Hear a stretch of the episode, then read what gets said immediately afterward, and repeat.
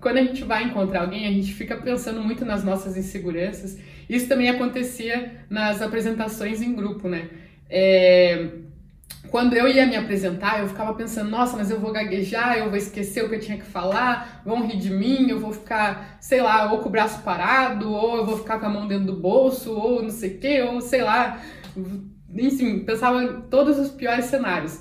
Só que na verdade, quando eu ia me apresentar, as outras pessoas que estavam assistindo, elas estavam muito mais preocupadas ou com o celular delas, ou com a apresentação que elas iam fazer depois de mim, ou com o horário que ia tocar para sair pro recreio.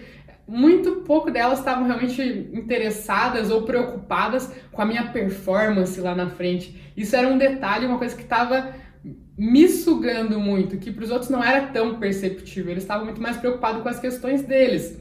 E quando você se encontra com alguém, com o carinha legal, com a menina que você está conhecendo, na verdade, a, a, outra pessoa também está preocupada com as inseguranças dela. Nós todos seres, somos seres humanos e todos temos nossas inseguranças. A outra pessoa ela também está querendo te impressionar, está com medo de dar uma pisada na bola.